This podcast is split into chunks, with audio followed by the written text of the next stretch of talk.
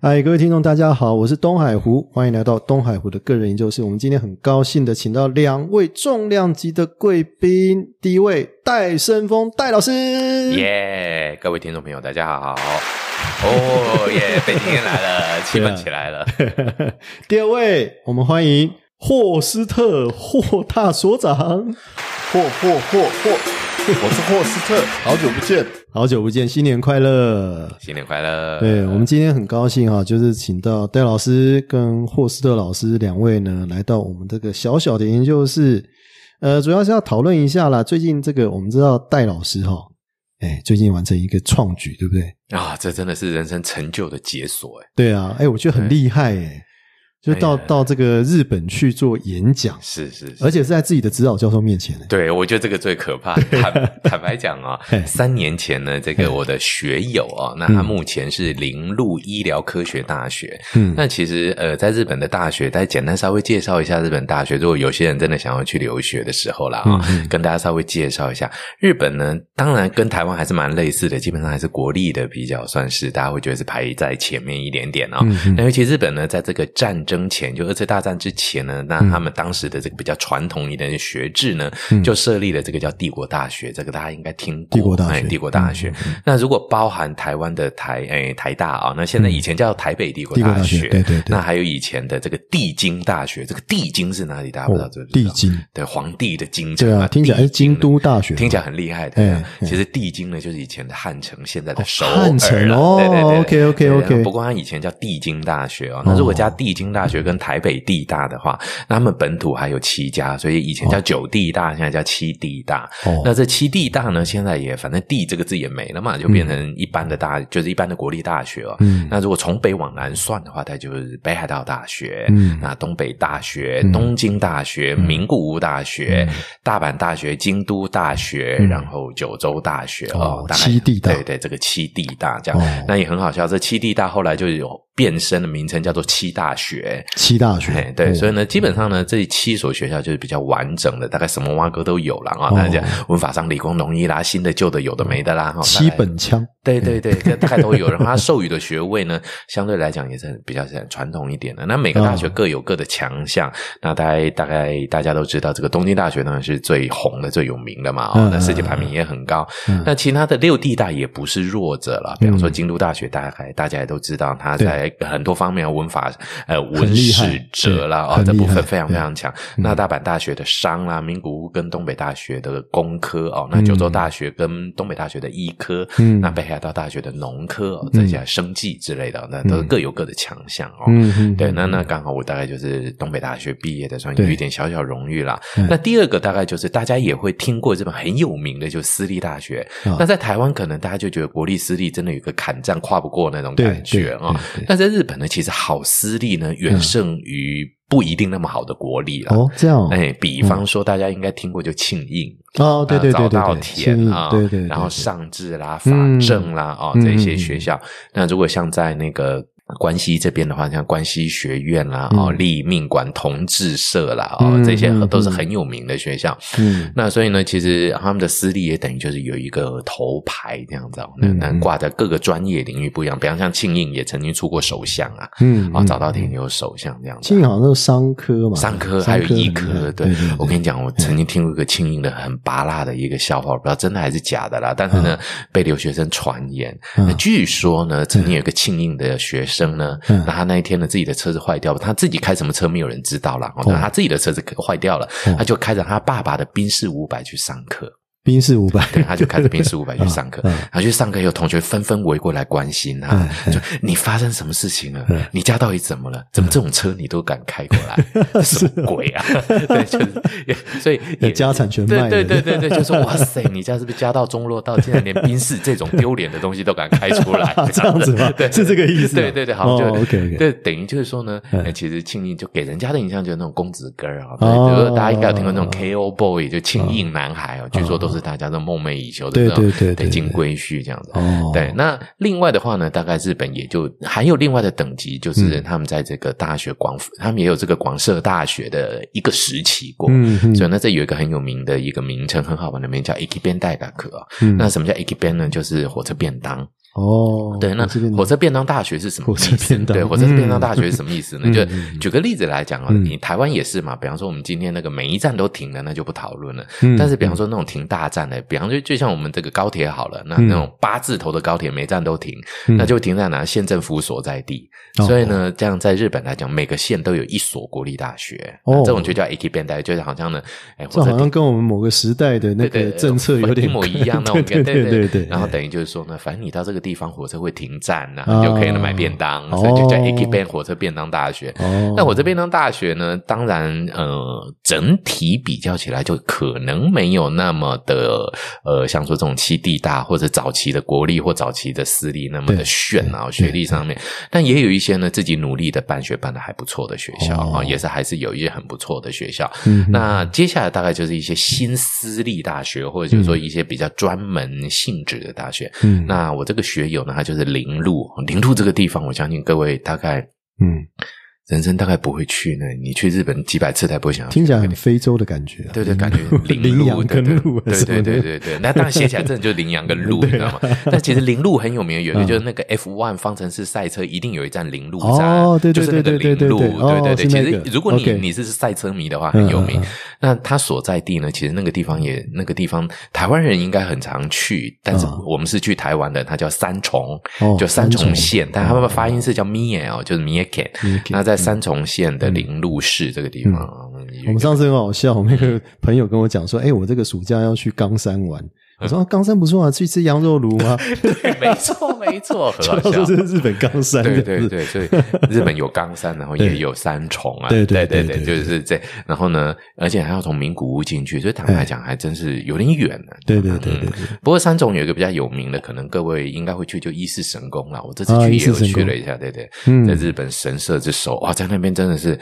学了一大堆有的没的，怎么样拜神社的方法，导游很奇怪， 这有点像导游了啦哦嗯啊。那这一次的这个约的这个演讲呢，其实嗯是三年前的二零一九年的时候是，嗯疫情之前那一次我参加日本的犯罪心理学会的时候呢，那就跟我的学友上元俊介副教授呢就敲定了。嗯，那敲定的时候，其实根本自己没想那么多，只觉得反正有人付钱让我到日本玩，何乐不为呢？嗯嗯那我原先满脑子的幻想就是，哎，我讲中文，你给我付个翻译嘛，这哦样就就结结案嘛。哦就后来才发现他们的经费不 够，没办法请两个啊你得讲日文，对你得讲日文， 哎呀呀，对的嗯。但我就说，可是这样国际化，你这样就不国际啦。我就说是讲日文，对啊除非你要听我那种很很蠢的日文嘛。啊他们笑笑 的就说，好好好，反正就让他们听听看外国人怎么讲日文。啊，所以原来二零一九年的压力是放在那个时候的。哦然后二零二零的一月二十二号就有，也就有、嗯哎，他们一月二十二号还是二月二十二号，反正就那阵子你就要开始做这个演讲。嗯但二零二零年大家记忆犹新，就知道这个、这个嗯 COVID COVID nineteen 对就对就对起来了。嗯其实那个时候很好笑，日本完全没有反应的时候，嗯台湾呢也只是对大陆做封锁的年代，在嗯二零二零刚开始的时候，对对但是我就用借口，因为我其实完全整理不出来我要讲什么，连脑子都是空的，我就借口说对不起，台嗯湾封锁了，不能出国， 先把它挡掉。我想说啊，先挡了，反正能拖就拖嘛，嗯这样哈嗯。那嗯各位你也不要觉得戴老师多积极了，反正也是拖延症的人，嗯嗯能拖就拖，算了，就不想他了。嗯，哎，就拖拖拖拖拖了三年以后，这 COVID 竟然没有了， 没有了，日本就想到，哎，有一笔预算他没还执想到行，了对，他又想到这预算得执行哦啊，。弄了两年多这对样子，对对对，嗯终终于要执行预算了，好好好嗯。那所以呢，其实花了半年左右的时间，终于联络上，时间敲定了以后，这一次就到日本的林路科学医疗科学大学呢，来做了一个有关于犯罪心理学的演讲。哦嗯，OK，那因其实为我觉得这个很困嗯难啊，因为其实对我们来讲的话，语言学习几个层次啊，嗯是第一个层次当然就是骂人嘛，没错对不对这最快从骂人开始这样子。然后之后呢，大概就是开始做聊天，对，聊天完了，大概就是是课堂报告。是课堂报告完了之后呢，大概最困难的，我觉得就是要上台演讲，对，用他们的语言去演没讲，错对，那个尤其感觉怎么样嗯对，尤其像日文呢，它的这个书写体跟演讲体跟一般文书、跟这种就算是嗯日常说话的这种语言体，真的差距很大，不一样哈啊很不一样。嗯对，所以一直要很快速的转换，其实有点转不太过来。哦，对，而且其实真坦白讲，COVID nineteen 这三年呢、这嗯个也不瞒各位听众朋友了。我之前其实真的很常回日本，一年两次、三次，免不了。嗯那你回去一下，最好用一下，用一下，因为 refresh 一下，多多对嗯少少还可以再抓点语感回来。这三年真的是完完全全没有用，真的、哦，真的完全没有，我那连看片子都一开始挑，反正就中文发音就好了，对吧、反正有字幕的看就轻松 First 点，对对对，就反正看字幕就好了。 嗯以前还会刻意 挑那种 NHK 没有打字幕的训练，嗯嗯现在懒了，根本也不想了。对嗯，想说大概这辈子真的再用到日文的几率没有那么高，嗯所以其实真的整个就荒废掉的感觉，完全的荒废掉。嗯所以呢，在去之前其实蛮紧张的，很很认真的呢，开始用 NHK 训练了一点点听力跟语感。嗯， 其实还是没有办法，真坦白讲，真的哦你人没有到那个环境。哦是啊，是对啊，不过还好啦，人到了环境以后，那个语言就就比较快回抓来得了回来。哦对对 OK 对，而且再加上这次去，因为他们全程日本人就这样把我们带着走，嗯就是把我这样一个带着，所以你也不不得不用日文跟他们沟通，所以其实还好。嗯嗯那我觉得这次到日本演讲的主题，基本上我一直觉得日本应该没兴趣，这有什么好讲？嗯叫做台湾犯罪，呃，从犯罪心理学的角度来嗯看台湾犯罪的现状及未来。台湾犯罪的现状及未来，对，这有什么好讲的？我嗯都台湾犯罪不就是那样吗？对啊，这个其实我们犯防系的霍老师也可以。对啊，对，请问我们台湾犯罪的现状是如何？就是严刑重法。你是说哦处罚，还是说犯罪手法？哎，我我就先举例来讲，这个很好玩，这个先第一个梗先丢出来，嗯这也是我 PPT 的第一页哦。嗯嗯就是什么东西呢？台湾跟日本呢，大概都是数一数二，在世界上，这个不管听众朋友你同不同意了，但是我们就量化数字上来讲，对台湾跟日本都是数一数二的治安很好的国家。治安很好，嗯对对对，这没错啦，我这觉不得能是啦否认啦没。错对对对嗯对对对，然后。当然，我也我我就把这个先拿来讲嘛，在自己脸上贴点金之后呢，顺便帮日本贴点金啊，就哎，嗯你看我嗯们两个国家的治都安是都好很兄弟对对哎对，治安都很好，这样子互相提携这样嗯。就没有想到呢，就是呃这之后的这个语坛的时候呢，嗯就有人呢，当然就是我的指导教授大原贤一老师呢，嗯他就提出了为什么日本治安那么好的几个重大理由。哦这样子嗯，哦，那他的理由是什么？对他的理由呢，其实我呃大概看了一下，有几个蛮重要的。第一件事情呢，嗯当然就是所谓的他们整个对于就是家庭的传统价值功能的存在。嗯还是保存着。那大概在我们做犯防研究里面，大概都会知道家庭功能的不健全或者家庭功能的变化。嗯通常，比方说从健全到不健全，嗯或者是其实有很好很好玩的事情是，从不健全到健全也是一个压力。嗯有时候爸妈不太理你，忽然就开始理你了， 有时候压力也蛮大的。嗯嗯嗯对啊对啊对就是嗯家庭功能的转变，嗯那的的确会是一个比较大大的一个，尤其嗯台湾其实有一个蛮有趣的现象，就是呃，父母亲现在我们都这个这个我就真的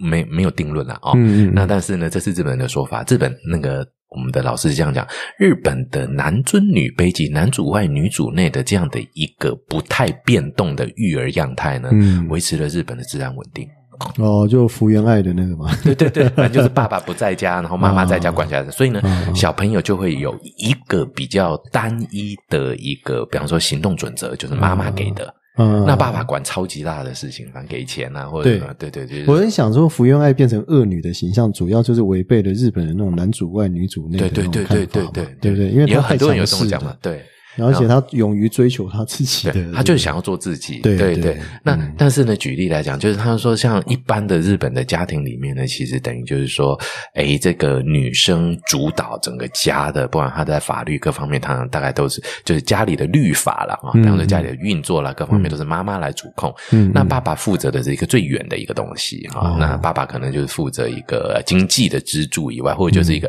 超级重大的原则。嗯除了这个以外呢，大家都听妈妈的啊、嗯所以换个逻辑上面来讲呢，小朋友就不用去学习到应对爸爸加应对妈妈。哦，对，小朋友可能会有一个比较单纯的传统的一所种思维，以相对他的一个行为的规范来讲的话，也会比较遵守妈妈讲的那一对套对对，就是这有样一套。哦那 OK 嗯、比方说台湾就会变成两套。子啊，对类似这种，对那对但对当然这个这个完全哦，也许跟这个传统的这种，我们现在鼓吹这种呃，嗯我们叫做呃呃，这算是良性共治的家庭这样的，有一点点不太一样。对对对啊不过也许这是日本人提出来的看法啊，这是第一嗯，个相对稳定了，对哦相对稳定的一个嗯嗯。那第二个的一件事情呢，就是日本他们。的对于少年犯罪的处理呢，发、嗯发现的早，而且处遇的很好。哦，哎，那这个部分我们就要提出反论了。日本到现在还有少年刑务所，嗯我们台湾都没有了，我们都已经嗯是嗯矫正学校化了嘛。对，对，所以其实这方面我们真的做的比他们还好。嗯嗯嗯，嗯，等于就是，呃，我们越来越倾向以教育的，然后这种处遇的方式来去嗯取代少年的惩罚。可是我们的情况好像跟日本有点不大一样，他们的是霸凌的现象很多。，对，这个就要回到这个点了。嗯日本为什么犯罪率那么低的第三个问题点，嗯这边也想要请问两位老师，请问一下哈，如果有一个学生他被霸凌，霸凌到后来，嗯他自杀了，嗯那这个到底要算自杀还是他杀？嗯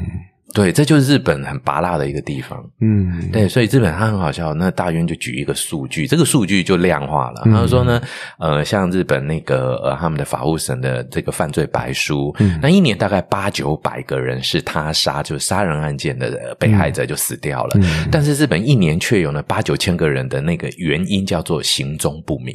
哦有库夫美行方不明。嗯嗯嗯那请问行方不明，活的还是死的，你也不知道嘛。不知道对嗯，那警察其实呢，如果说你说我是被杀了，那警方非办不可嘛。嗯嗯那如果说警方说哦，你这个不是被杀，只是不见了，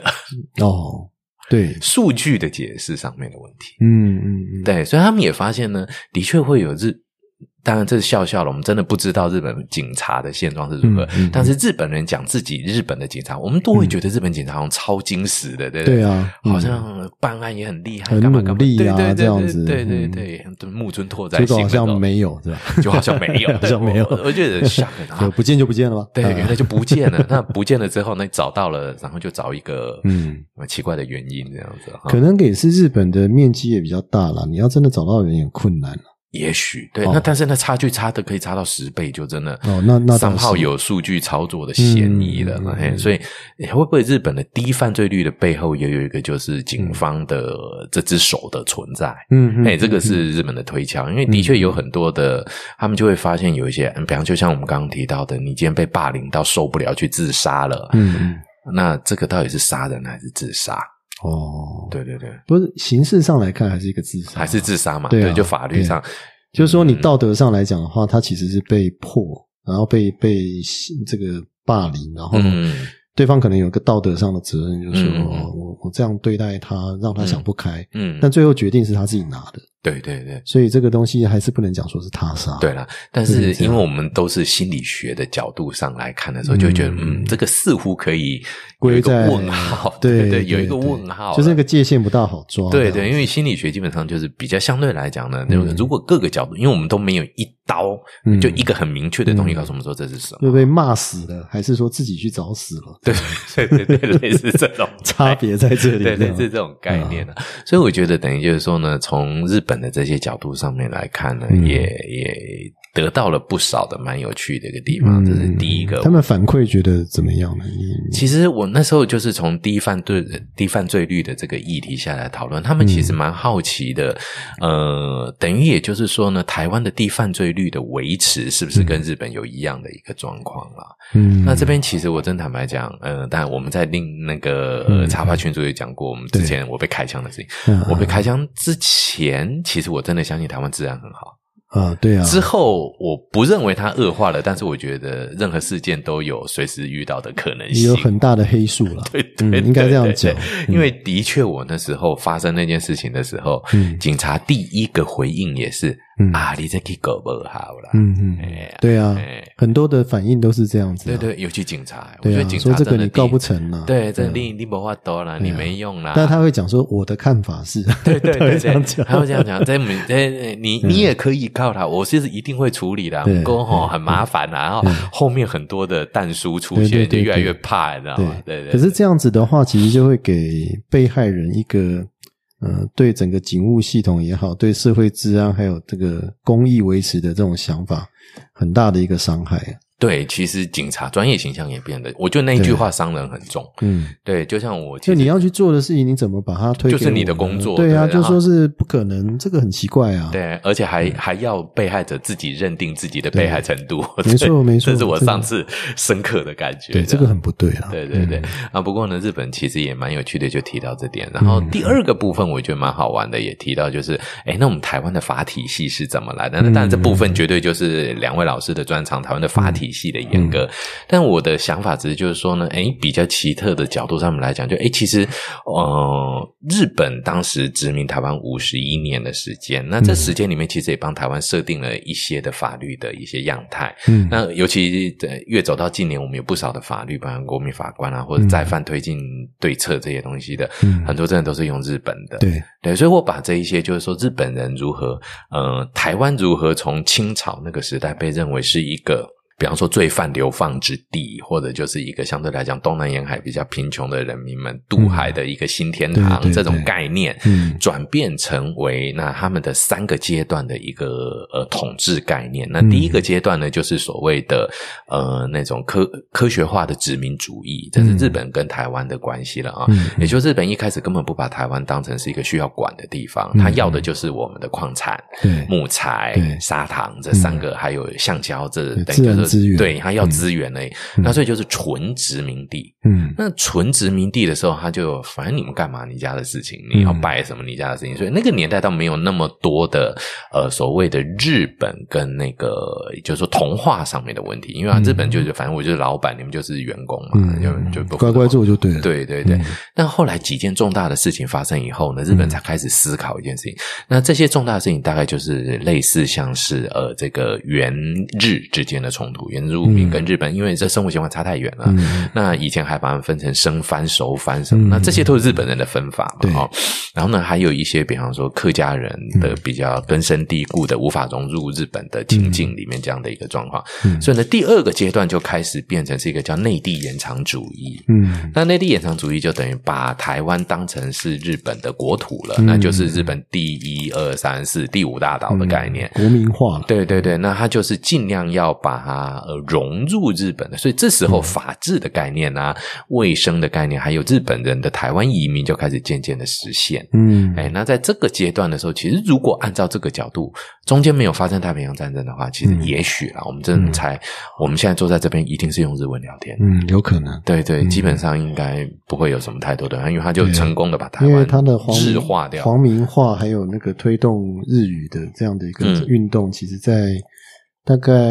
呃二十世纪初期的时候就开始在做。对对，就慢慢开始，然后嗯渐渐渐渐到、呃接近到战争，诶、也就是二次大战开始之前左右呢，嗯其实呃应该这样讲，也就是台湾跟台湾人跟日本人互相度过了一段蛮黄金的时期。嗯，嗯嗯，所以很多人都会说啊，日治时代比较好，比较好，怎么有的没有的，其实应该是那指的嗯段是那一时间，段时对那一间段啊时间，对对对对对。因为前一段时间还是打打杀杀的，嗯对，还不喜欢，对，啊对，尤那其个是呃屠杀案非常多纯殖民主义对的对年代，对那是不好的嗯。然后第二阶段就是内地延长主义的时候呢，嗯那他也开始做一些呃慢慢的，举个例子来讲，开始盖神社啦，嗯开始盖那种很雄伟的建筑，用建筑物来去震慑人民。嗯那他也很多比较比较暧昧的手法，但渐渐渐渐，我们也感觉到他似乎有在做点什么事情。对对嗯哎那哎，渐渐渐渐，好像这个关系上和缓就一是说点。现在台湾很多的那个地级图啊，嗯，用日据时代的地级图来看的话，还是非常准确对，，还还搞不好还更蛮厉准害的呢。对对对他对量的对真的很细，量的很细。对对对，那所以呢，如果到那个部分呢，所以那个时候其实台湾的法治观念等于开始有建立的基础了，至少开始觉得是法治的。然后，但是很可惜，就二次大战一起来以后，它必须要快速的在运用资源，所以它这时候呢，缓慢的这一种同化政策有一点太慢了，所以那当时就非常快的皇民化整整个就推出来了。那皇民化推出来就强，基本上就有一点点劝诱，再加上半强制。比方说，像我的名字带生风好嗯了，那我其实呢，我的名字那时候算命先写出来有三个建议的名字，那另外两个我也不知道叫什么名字了。嗯，那带生风这个呢，就给我爷爷选到了。哦那原因在哪里？因为这个名字可以日文发音，哦哦，这样对“子啊生风”这两个字哦基本上就是日日文文，发对音对，哦这样子对，就是 Nobumine，它就是可以日文发音，哦所以它就是这个啊，这个是日本人的名字。嗯，对，那像我爸爸他的名字就直直哦接就是日本发音的 t e r u o 就灰熊啊，就直接就是用日文发音。对我爸是秀雄， Hideo 嘛 Hideo 嗯对 Hideo，对对，就是那个就他就直接让你变成日本人。对对对对对，那如果说你用这种名字翻译，那它就会有一个皇民化家庭的一个、哦一个一个一个标志，还是什么有的没有的那种东西的，对。嗯那所以呢，等于二次大战的这一段时间，就很快速的要做皇民化的运动。嗯然后，当然这样的一个阶段，其实影响之下呢，台湾很多的法治的观念或法治的一些基础呢，嗯就有日本人在那个年代的那种想法里面养成了。嗯，哎、所以呢，其实台湾在应该在那种时候开始，渐渐渐渐法治观点就开始有一点点跟中国大陆不太一样了，嗯其中一个比较大的一个变化，这是日本人后来跟我讲的，我也觉得好像的确是如此。嗯比方说警，刚刚我们聊到警察的角色，哦，这个很麻烦，嗯警察到底是执法者还是人民的保姆？嗯执法者比较像偏向爸爸、父父对亲的父形象父重一权点，的对感对觉，父嗯亲的形象重一点。保姆就妈妈的感觉，对对，嗯所以每次警察自己也头昏脑胀，我到底要把你过肩摔，还是要把你带回 家？现在不可以哦 现在不可以，不对可以对哦对就不可以嗯了，对对对你会抓去关哦。没错没错对对哎对，所以。但是又回到一个点呢，这这个我倒是也很想了解，这这嗯这是我最近这个，因为这个那是新竹还哪里啊？那个案子忘记了啊，桃园啊，反正就那个过肩摔的那个就案子，外大外哥，大外哥的那个、嗯对。那其实他是在做这个职务询问嘛，就他觉得你今天是、可能是怎样怎样的一个，对嗯就是有警察的眼睛看出来。那日日本其实也有，他们警察有一个叫做小姑姑幽静盟，就是职业、职业讯问吧。嗯嗯，嗯也他的确也可以在路上问的、嗯嗯，嗯只是他有没有大外哥的我们就不晓得。他可以在路上觉得你这种人怪怪的就可以问，哦，他可以这样子，对，那就超有趣的一件事情就嗯发生了。我学弟，那这个人其实各位上网查一查，进击大学社会心理学部中川志宏，嗯他现他现在也是副教授。你如果点他的照片出来看，你十足十会觉得这个人就是犯罪人，啊，是他吧长得超级犯罪人， 是啊超级龙超骨级，说的那种，对对对对对，他完完全全天生犯罪的人样，你 知就道 是吗？头大大的那个，对对对，然后更好笑的事 情是，他在博士班二年级的时候呢，曾经骑脚踏车跟公车发生，就是被公车撞到。嗯， 据他表示，他被撞到的一瞬间，不是跟死亡擦身而过的恐惧，嗯而啊是哦是啊想到、我等一下可以拿到多少的赔偿金。 啊，这么冷静，对对对，就是怪人就 对嗯了。那很好笑，就其实他、他时常。据他自己表述，因为我们也曾经这样，就我跟他一起去做研究，去日本法务省收集资料，嗯就我就很顺利的进去，他就被留在外面。嗯你也觉得他应该是反正 反正那个长相的，所以其实也蛮奇特的，就是哎、诶其实日本是可以做这个职业询问的啦。嗯哦，那我相信台湾未来应该还是可以，只是警方的做法上应该有对，不过一那样个案子比较是说他刻意刁难啦，哦，对啦，对啊，他是有询问，但是人家跟你讲说没有必要这样做的，嗯然后他这样看的时候，他又觉得。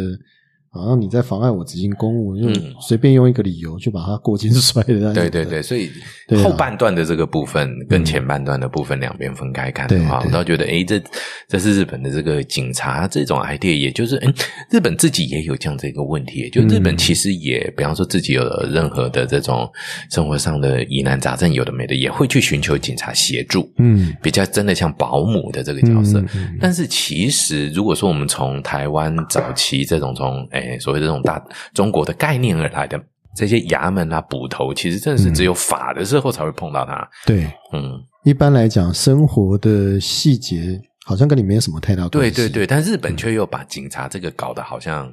跟你很那近。种宫崎骏的卡通里面那种很友善的警察，对对，还会还会在在妹讲去找对姐姐对对那种的，对对对对对对对对对，所以就会其实我相信台湾人也有点蛮两难的，就是其实我们夹在这两种态 idea 之间，所 以嗯对你你有没有发现也很好玩？很多人都会觉得，嗯台湾也会有一些人觉得，哇，美国的警察随便拿枪出来超帅的，嗯抵着人家的，这样才是嗯对执啊法。嗯但是又觉得台湾的警察嗯会帮你送暖，还送便当啊，对，啊，嗯又很好蛮好的啊。对，到底要哪一个？对不对对，这个有时候很难讲。但是我说执行公权力的时候，当然希望他看到他强悍的一面，对对对，对不对？那如果今天不是执行公权力的时候，那普通的情况之下，你帮忙人家，那是温暖的一面，对啊，对啊暖暖男暖女的一面要出来。嗯嗯呃，那个那个就是需求不一样。嗯对，所以我真的觉得有时候台湾真的警察其实蛮两难的，两边的脸都要有。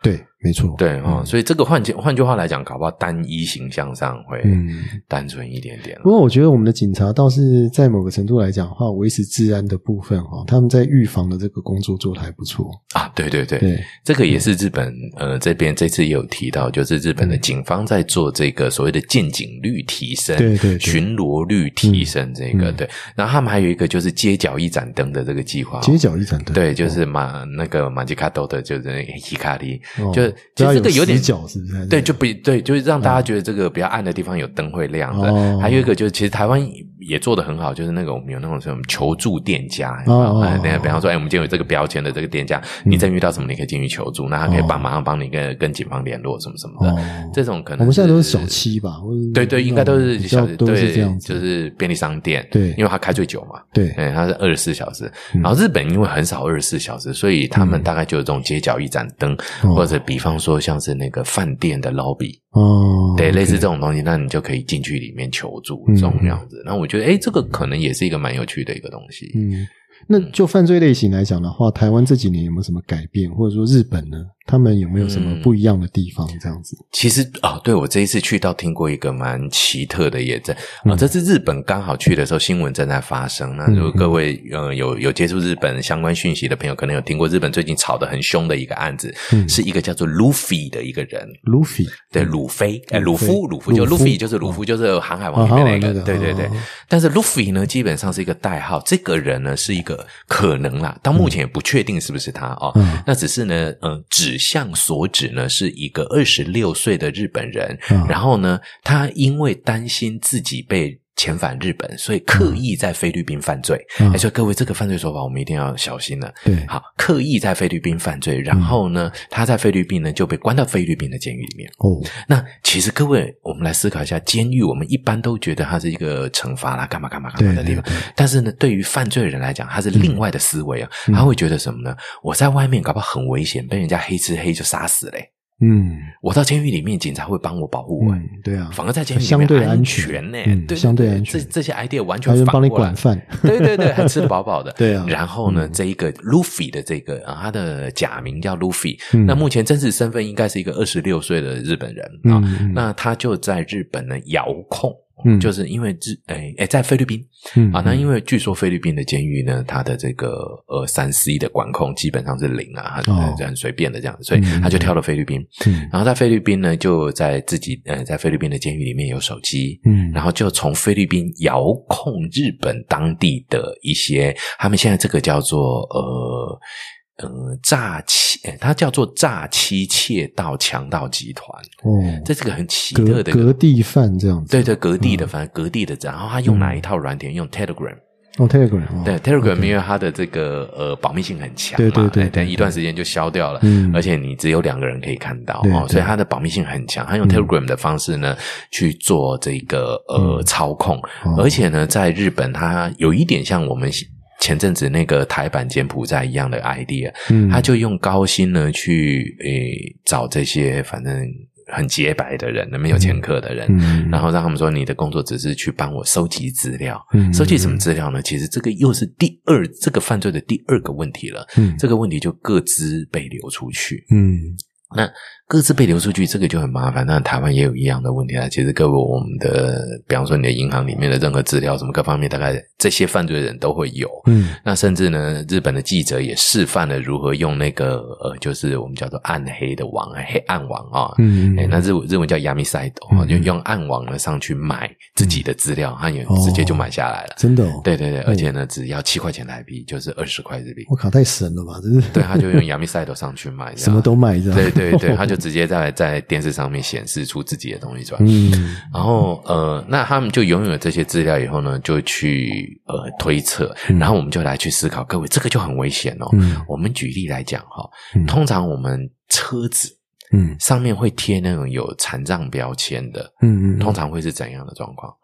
车残上障标就残障人士车嘛，上有残障，或者对是年纪比较大的人，啊对对对对，对。那这时候是不是代表他们的这个呃反击力比较弱，嗯，一般是这样，对嗯，那就变成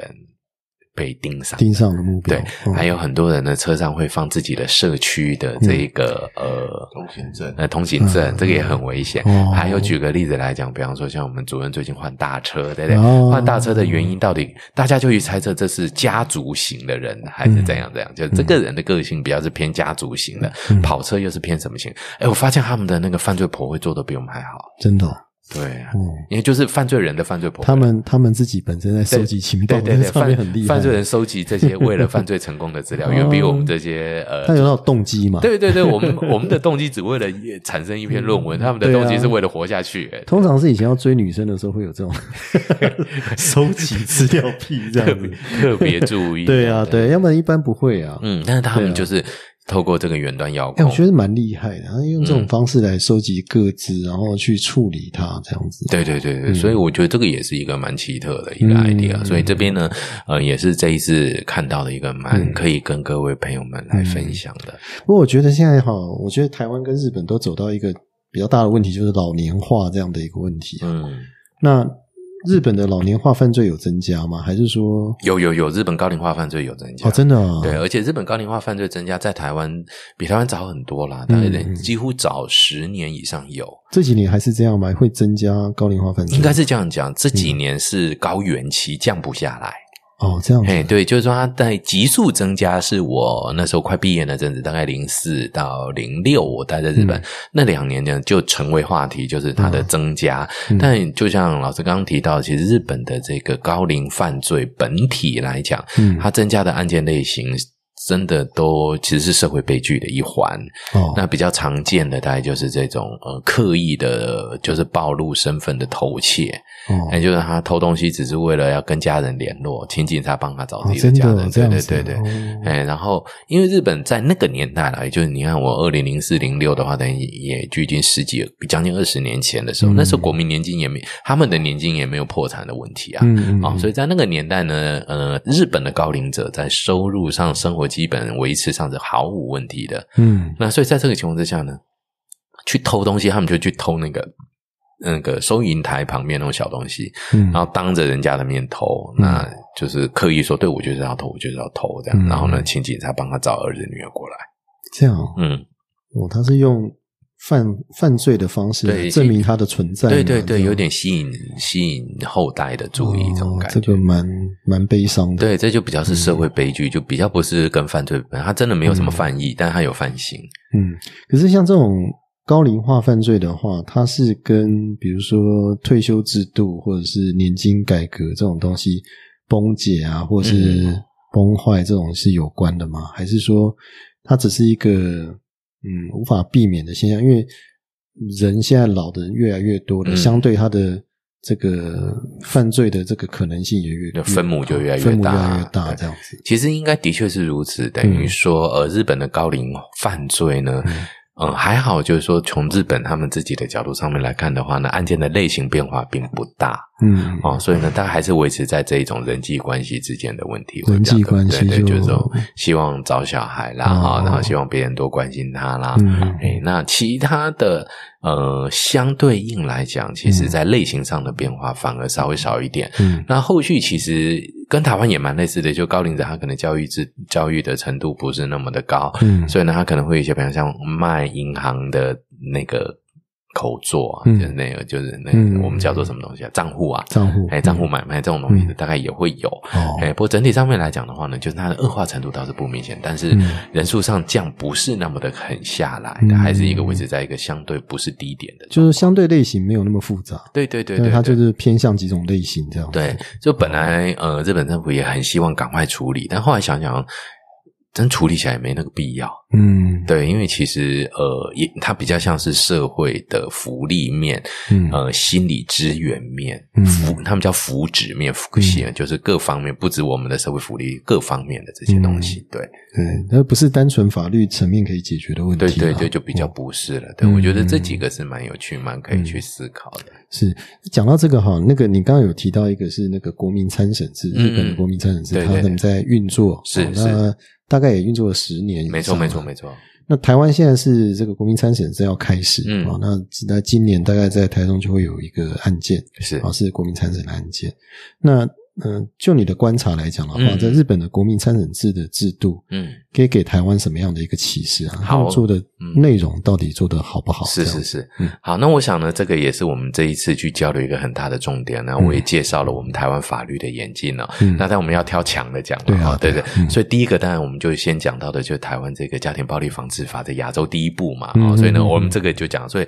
嗯，就是现场很多女性就发出惊呼啊，阿姨 呢，这个。那第二步，我们也是在亚洲走得最快的，就是七十八号法嗯哦，这对对对个呃对同性的这个同性对嗯哈。那在在场呢，当然这更保守就不敢议呢，但是看得出来，的确有些人微微的点头啊、嗯可能相对来讲比较认可我们的人权观点。嗯那再来提到的呢，大概就有关于呃，我第三个提到的一个特色就是毒品，那这是我们犯防系的专长啦啊、嗯嗯嗯就是我们毒品的一些做法，以及台湾这个我们用减害疗法，那个美沙东的 harm reduction 的疗法，然后很成功的降低了海洛因的问题，然后接下来我们的这个呃认知行动疗法来降低安非他命的现象等等呢，的确慢慢慢慢有成效。那这个也介绍。第四个就是我觉得呃我们很能够，呃当然这个我就想要了解日本到底发生，就像老师你刚提到，已经十年了。嗯那今年真的是我们第一年，他们第十年。嗯那十年其实是一个很大的一个运作制度上的一个检讨的开始了啊、所以日本有很多的就开始检讨。嗯那我就把我们的国民法官的制度简单介绍。那其实有一个很好玩的，嗯哎，我我相信老师应该有玩过那个司法院量刑趋势建议系统吧。嗯，有有有，有对嗯然后我就现场秀那个东嗯西，秀给他看对对对，对他们玩的超开心的，真的吗对然后就哇，原来是这样，嗯对对对对对对对对，因为日本没有，嗯然后他们他们说这个好，这个好，这个才能让人家知道说真正法律是行情价到哪对里对对对，对他们就他叫留 OK 说吧，就是那个呃量刑的，哎对，就是行情价，对啊对对啊就不要谈判的差太远嘛对就是对，谈判的行情价，对啊对对啊对对啊量刑向场这样，对啊他们玩的超开心的。然后嗯我本来打算只打算用其中一个罪名，然后下嗯去点一点就好。就他们最后是一直上来玩，一直上来嗯玩，就点了，然后在那边一直玩，一直玩。所以可见这是一个蛮有趣的设计，搞不好我们可以哦对啊发挥一下。对啊，嗯嗯，系统卖到日本去，对对，这蛮好 玩。对然后之后呢，就提到嗯就是说，那日本这十年到底发生什么事情？那当然，我们第一年一开始，我相信很多的朋友，尤其最近我看老师的脸书各方面，也发现，嗯呃，比方说，不止法官要变化，检察官要变化，很多律师也得变化。嗯没错，嗯对，所以有看一个很好，就是很值得期待，也是就是律师的临场表现。哦，临场表现，对，那你要怎么样去嗯演说服对对对，因为你哦嗯以前是一个嘛，那现在可能这么那多个，像借咬人那样吗？啊，对对对对，你你你搞不好那个表情要变要得表现要出来，这样子对对对对百倍奉还，对对对对，那种憎恨感啊，还是什哦么什么什么那种，你要表现嗯它。那日本这十年呢，其实他们也走过一些阶段。嗯一开始人民是非常的抗拒，嗯也就是说干嘛？因为也担心惹祸上身啊。嗯， 对，其实日本跟台湾在这些部分上有那么一点点相像的，就哎呀，这种东西有人做就好了。 对啊一开始啦，一开始的时候嗯还是这种原则，而且如果真的被日这本个通常比较保守啦对然后，对比我们新东西来对讲的比我们话更保守。他对们对对啊他们推动好久哦，嗯，对，然后。而且在那之前，不停的有很多类似的呃模拟啦，嗯或戏剧啦，什么什么的。然后各个国家的制度比较做了一大堆，最后大家的接受度还是一开始还是嗯嗯嗯，对，姨妈一基啊，日文叫姨妈一基，就是嗯说有跟有没有差不了太多，这种感觉，觉得嗯啊，这像鸡肋一样的一个制度。嗯但后来渐渐渐渐做下去以后，开始出现了第一个阶段的时候，第一个阶段这种好像啊，这可有可无的概念，大概很快速的过渡到第二阶段，因为真正要执行了。嗯那第二阶段开始过渡的一个现象的时候，就出现呃，的确会出现所谓的重型化或或轻型化的现象。嗯嗯嗯嗯也就是如果说我们今天把法官的期待的、或者他觉得该判的刑度，嗯做做，呃比方说把它当成把它当成原点好了，嗯那我们就会发现呢，日本的国民裁判官呢，嗯，呃，倾向于重罚跟倾向于轻罚都有，哦，等于就是说把法官的这个裁越罚越重，或越罚越轻，把它拉开来了，哦拉开来，对他不嗯见得去否定法官的说法了。比方说，嗯就我举个例子来啊讲，假定法官说七好了，嗯可能呢，哎，七年好了，那可能呃，这些呃国民裁判官就觉嗯得，哎，他们应该是十年，对啊，把然后它拉到戏啊十这个边了，可恶啊，对啊，另 外一个把它降到五的，哦哎，这个所以可怜嗯对啊，等于就把它拉开来了。 嗯那他他们原先一直以为的一件事情，就是日本原来的猜测，嗯他会觉得是呢，呃，这些人应该要，这些国民法官们、国民裁判官们应该要接受非常、呃更多一点的法律教育，嗯然后或者就是说专业上面的东西，然后呢，嗯让他们跟法官的看法能趋同。 嗯那因为呢，一开始在十年前刚开始执行的时候，那个年代，嗯那个年代比较资深的法官，嗯的确对这个制度呢有很大的问号，就是你这个僭越我的专业啊，嗯哦， 对不对，哎，你觉得我们法官当了二三十对啊年呢，对,、有一种法条看我不还顺不眼懂嘛，对啊对对对。你会比我懂，对啊，对，嗯然后你来呀，对对，类似这种，哎，的确有日本的确有这种声音过 对了啊，一定的啦，对，所以啊，当这种声音出来的时候，大家也会觉得，哎，那是不是要干脆让这些人有更多的呃法律专业？嗯但法律真的不是。受训个一两个礼拜、两嗯一两个月就会的东西啦，对没错但没是错他自己，如果你做就价值观的判断来讲，其实那每个人都有自己的价值观，OK，这可以判断。嗯但是你说法条的熟悉度，这真的没办法一两个月就起来的，嗯这是不不可能的。所以一开始他们也的确发现呢，法官跟国民裁判官之间的磨合需要很大的沟通。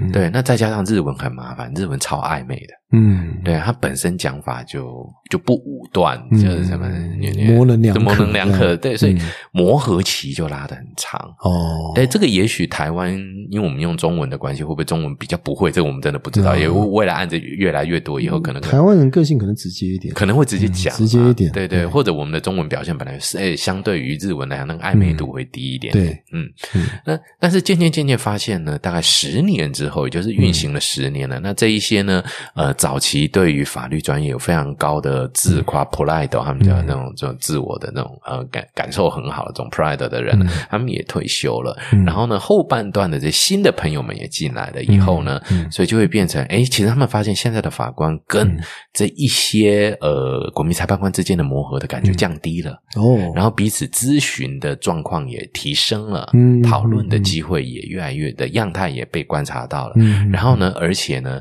他呃，就是说这是实证研究了，这个就嗯不是法律上的议题了，等于就是说呢，呃，透过对法官实证的一些访谈以嗯及一些呃实际上的案例的这样的一个累积，他们也发现了法官的裁量的变异性变大了，哦，他 就变异性哎对 variation 变大就了，是它的量刑范围，对对对对哦对对对那个对，嘿，开始扩大了，嗯，那这个是好还是坏？当然不知道，也就是量刑范围扩大之后，另外一个角度来讲，就是弹性也出现了。哦，对，因为它的 range 不确定性比较大也也对也对不多确了定性也上升了，哎不确定性也多了，对对嗯对，所以这个是日本十年后的一个变化，嗯但台湾才第一年嘛，也许我们十年后，他们二十年了。嗯，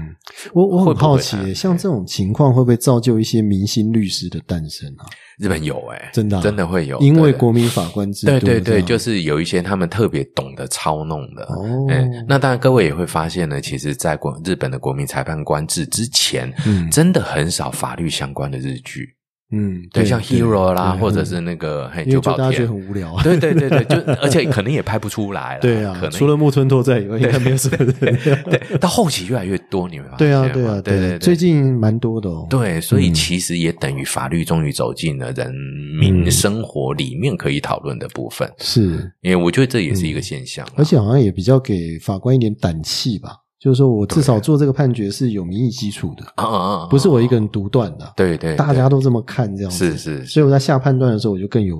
把握这样。对，我觉得这个就是，呃，法官就是日本在实证研究的时候，法官他认为，嗯，嗯，他们叫 merito 啦，嗯就是比较具有调节正向性，之对嘛对对对，嗯比较具有利益的部分。嗯那 demerito 就是比较不不好的，他们发现呢，其实渐渐渐这些呃 minus 的部分、negative 的部分，其实比较不会出现了。啊嗯，不过也是花了十年了、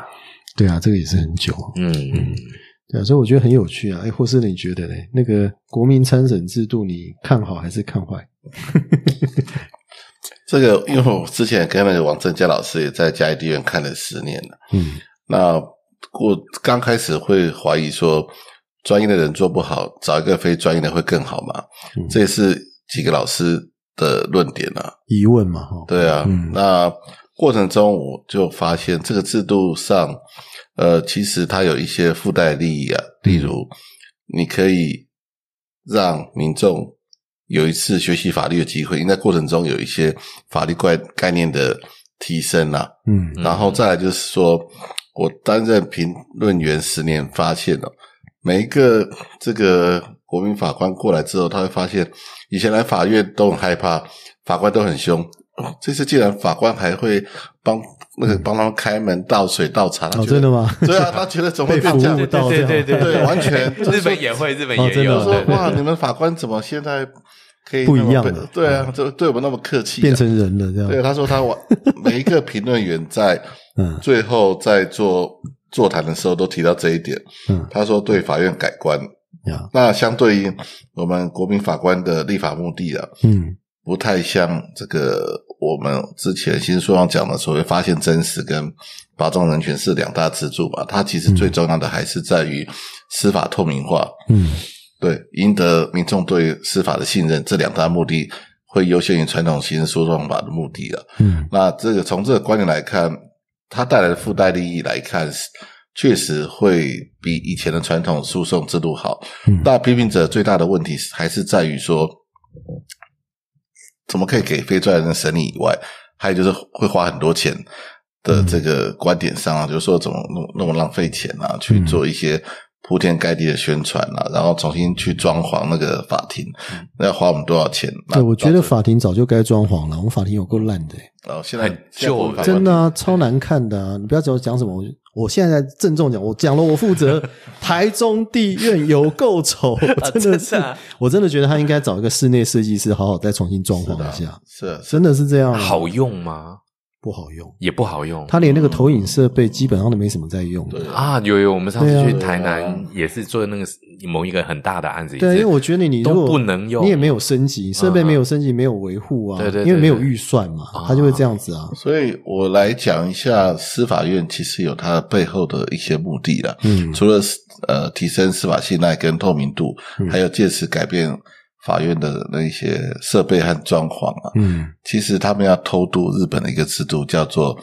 这个卷众卷证不并送啊，就是嗯起诉状起诉状一一本对，嗯就是这个传统在台湾来讲哦，检察官起诉的时候，那我们都会把什么犯罪证据所犯法条，嗯所有的都都已经抬到那里，会影响到法官的行政。嗯，那这一次是希望借由日本的起诉状一本，一本嗯就是一张纸而已、啊，对嗯哼，对，对就是只能简要是写，然后希希望能够法官在一般这个空白的这个新政下，就听两造的这种辩论，得到最后的这个判决结果，嗯就希望借此有这个意图啦。嗯就未来我们刑事诉讼制度可能会改采日本的起诉状一本主义啦，嗯但是现在目前来看是双轨，就他是再这试试。看，这对样对子对，希望借由国民法官能够偷渡了，嗯，对他们有这个意图偷啦偷渡，对啊，这个我们研究知道他们的有点那个味道了，对啊，就说一次改是不容易了，因为这牵涉到很多。嗯让大家例如，习惯有些了法官说我来不及看卷，嗯有人说有些检察官口才很差，我根本他很难在短时间这个。交代清楚，对，我们现在多了一个叫做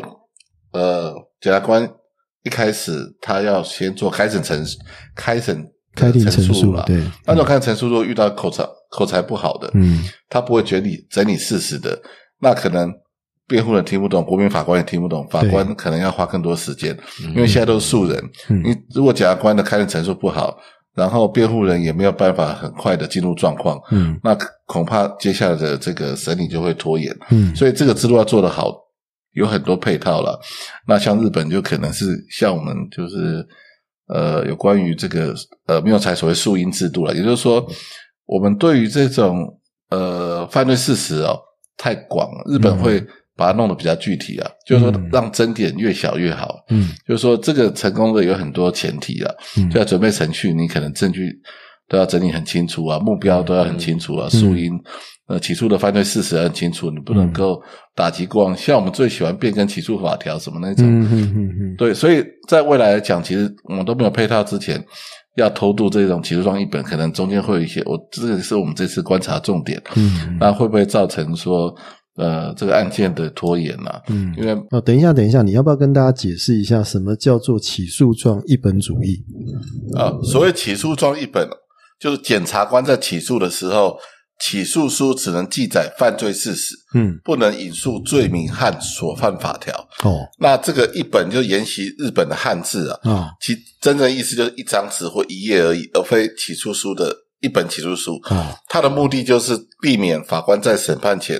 不至于因为事先事先会接触到这个犯罪证据而产生偏见，嗯，所以他又称排除异端、卷证不并送原则。可是迟早法官会碰到这些证据的、啊。你个预断怎嗯么、怎么说呢？我的意思是说，比如说你你你卷证先给法官看过了，嗯，法官来审，那跟你审判当天的时候才提出来，法官来审，那不是一样吗？就是有些学者会认为说，你在起诉之前先把现场血迹斑斑、被害人惨死的画面，嗯然后把被告的那个照片都放到旁边，嗯，这时候就怕法官有这种连结，说他真的是手段凶残，看起来就像那可是坏人先看后看不是一样？呃，他就临场反应的概对念呀、嘛。没他错啊，他就怕这个法官先看，就反正就先预断的这样就子。先想好。嗯就是说，我也不知道，我有听说有些法官会这样啦，他嗯其实、他心中已经有新证了，哦然后再用根据的新证再去问被告，嗯那就是怕有些法官在一开始就会有一些新证啊，这又是怎么样的案件，哦嗯应该就是他杀的。嗯嗯嗯那就是说，未来在国民法官里头，希望能够不像我们现在刑事诉诉讼制度采取这个卷证必送下，法官有预断之后，这样子未来在法庭攻防攻防上嗯对被告比较不利啊，嗯就，说怕这个这个对被告比较不哎，利。那我想请问一下，所以未来国民法官也是只会看到一张纸这样的概念？对，他就是嗯只好像是嗯有犯罪证据而已啊，哦，对那可能一个起诉书呃，吧，就是对对，就起犯诉罪书而已啊。呃，起诉书以上只有犯罪事实嗯，不能有罪名和法条。可是你光看起诉书啊，说老实话，你就会觉得这个人十恶不赦、欸。啊，真的，我还没看 过一起。有有有，起诉书你你大概看了一下，因为嗯检察官大概会写一下那个犯罪的过程，是是是，啊，就那个事实，然后就是说所犯的法条这样子，他把它大概分这两个部分去写是。那你光看那个事实在叙述的时候啊，嗯他其实会导引说，让你认定说这个人做的这件事情就十恶不赦、混蛋这样子。啊，对啊，那判你轻的还便宜你的，哎，我觉得这有一个很奇特的经验，就是嗯我自己当然也有交交通事故、车祸这种经验嗯。我看到那个最后寄来的那个嗯资料嘛，嗯我看对方的的陈述，那火大、欸，可恶，你扭曲事实。嗯但后来仔细想想，自己也蛮扭曲，自己往自己有利的往自方己有向，利对想对对对对对对，会这样子啊，可能我就刚刚霍老师讲的这个 idea，可能三号人的心理就被操弄掉。就怕预断了。嗯。嗯，哦，预断这个其实也是很模糊的东西，你怎么判断预断存在还不存在？如果他是包青天，那么我们现在当然不以包青天为 例，包青天我们都假设他是啊对果断英明的，即对使假的证据他都不会采，嗯，连乌盆他都会受理的，所以我们应该 连他管辖权蛮大蛮广对，的，所以就是说，我们都以为法官是包青天，他不会犯错。嗯事实上，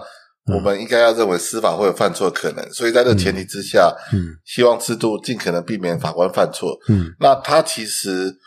这个制度有另外一面，你就要想到说，他除了要排除法官预断，重要的嗯是，你这就会造成检察官就必须要嗯侦查过程要精致化，嗯也就是说，他必须要搜证，必须要齐全，嗯然后严守证据法则嗯，避免检察官轻率起起诉啊。就是说，嗯这个给检察官会有一定的程度的压力，嗯因为你要说服法官，在过程中你就要符合正当法律程序。嗯然后呢，在过程以前，可能在这个这个你那个年代啊，嗯我我们学习书的年代也是一样，检察官很轻松。嗯我们虽然讲要分两组，嗯，各位观众可能不知道，一个叫侦查，一个叫立公诉。嗯那公诉以前都很轻松，嗯就就讲一句话，如起诉如起诉状什么所之类的嗯所所所述就可以睡觉了。听说很多都在上面 睡觉，对。然后现在检察官也很忙，嗯他除了证据要收集齐全，他还要会表演，嗯然后要说服法官和这个国民法官。所以在这个前提之下，现在公诉组的检察官就变变得非常忙碌了。嗯，那在这个，所以这个好处就是说，你今天当检察官没有像以前那么轻松了，嗯你也会，你也不会只有自白，对，像以前就靠自白啊，好就像定有这罪，种对，那你就会去搜证嘛，嗯那这个这个就会避免一些冤案的、那所以在这个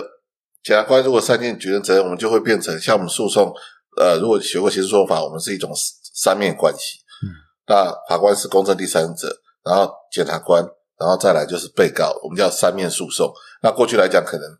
都是变成两面了。那检察官、那法官就下来一起跟检察官嗯检去察官啊打一起被告，嗯对，就不能像哦。包青天更夸张，他可能一面而已，他什么都兼了、他是法官，又是检察官，又是行政官，嗯，然后长对，有时候还要站在家属的立场，对还要当心理辅导员啊展呢。间对没有对对，对，而且什么狗头铡还执行，对他啊连对对监狱对官都当了，所以直接执行在包青天年代，我们不需要那么多公他务是员，整套司法院对的，对对对对对侦对查起诉、审判、执行都是他呃的，对而，且他是县太爷， 所以所以呢，只 领一份薪水，对对对他展昭我不知道是什么，王朝马汉可能是法警吧，王朝马汉对，差不多对对对类似，对对对，我们就传统就受到这个那影响，展昭算什么？展警察昭应该算是吧检察警就对了嗯。他算这个警去察调，查，对嗯对对。哎，对就是不过我觉得刚霍老师讲一个很有趣的部分，就是检察官要表演了。嗯对，要开始表演了，对啊，嗯所以其实好像日本也发现这种现象，就是当然这十年下来，他们的这个不管检察官啦、啊法官啦、律师啦的剧越来越多。哦那他们也发现了这种检察官啦、法官啦、律师啊啦的明星化现象也出现了，就应该会有对对哦对，嗯，嗯，所以未来哦，这个就像李晨老师那个 YouTube，我觉得讲到，嗯未来不管是辩护人或者是检察官，口才都要好。嗯，所以以以后国家考试，如果你只是会笔试哦，嗯，那到时候你不能上台，那未来也不能当检察官了，嗯跟陈哇， 所以那结结巴巴人还有是哎，有可能哦，有可能。抒情为什么会输？啊 哎，可是我说老实 话，那个有时候是一个既定印象。嗯你像你如果讲话字正腔圆的话，对不对？那个讲话说服力可能就比较够，对，对不对？不过很难讲啦，可能有人讲话比较乡土的话， 听起来嗯又很亲切这样子。可是有的大部分来讲的话，对我们的自既定印象是，如果你讲话今天字正腔圆，好、哦，过于很标准，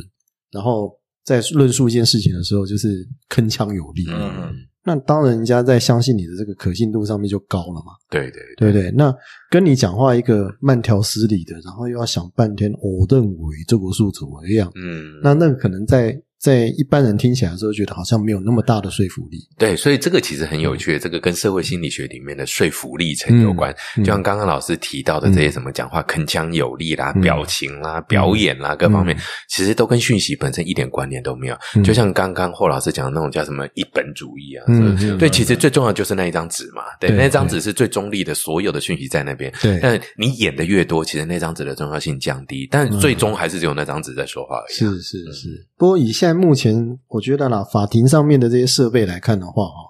你真的要两造去好好的表现它的一些内容，我觉得不容易耶。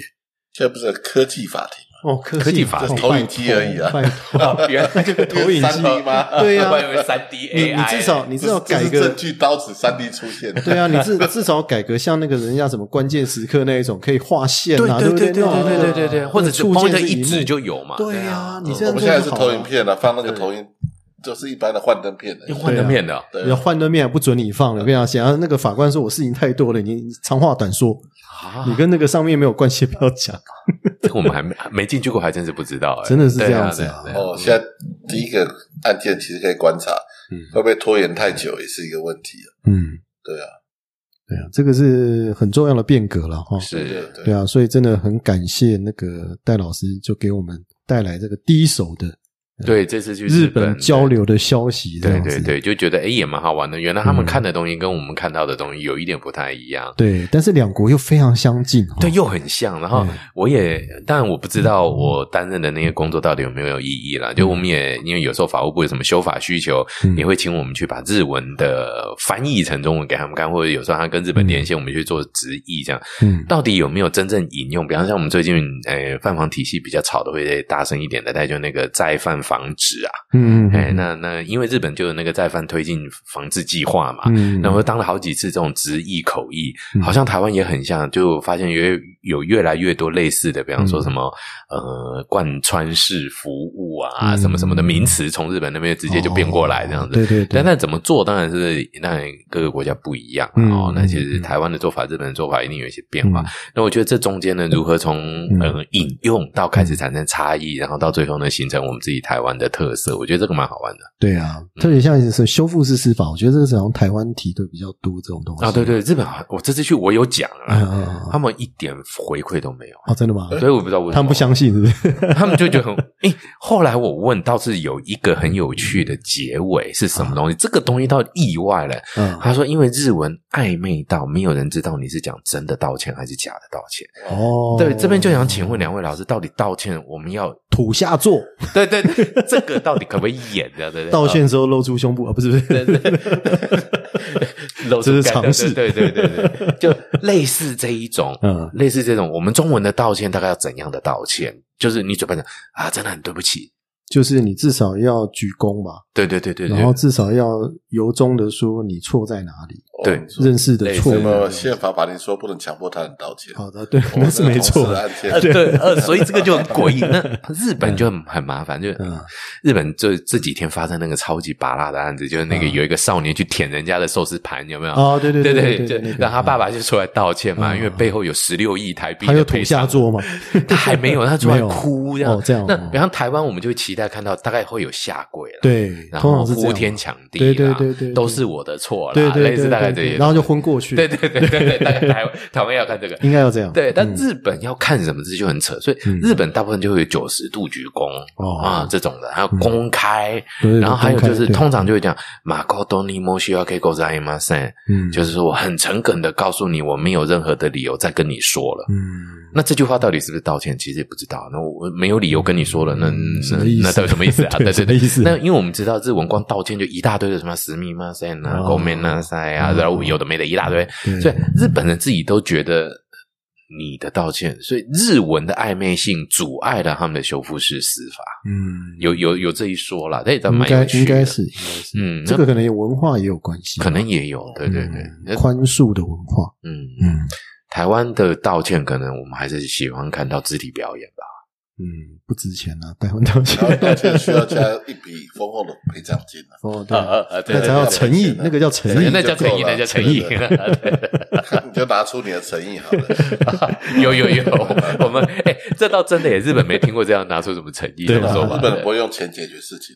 不会，因为对啊钱就已经进到法律里面了。嗯，对啊嗯嗯，他台们就已湾经的进去钱了就是诚意了，嗯。诚意就是解决事情的源头。哎，这个 idea 倒是蛮不对。日嗯本人很，我很少听到他们赔偿金的这种争论诶。嗯他们最喜，你有没有发现他每一次那种日剧出来都是有罪或胜诉，对或对对就这样对而已。他对后面什么对赔不赔他都很少好像没有讲很少没有讲。嗯对对，对没有讲。对对嗯，是忌讳谈钱吗？还是不知道还是钱，啊嗯，身外之物嘛，哇，这这 个么高我这尚个就不知道，可能 可能钱也我不知道是会不会他们法律定得很死啊，这搞不清楚啦。啊，有可能，对，这个真的还是不知道啦。嗯可能是这这样子。好，那今天就非常感谢戴老师，还有我们霍斯特老师啊，来跟我们讲这么多有趣的东西，这样子。好，那我们下次再见喽。拜拜，拜拜拜拜。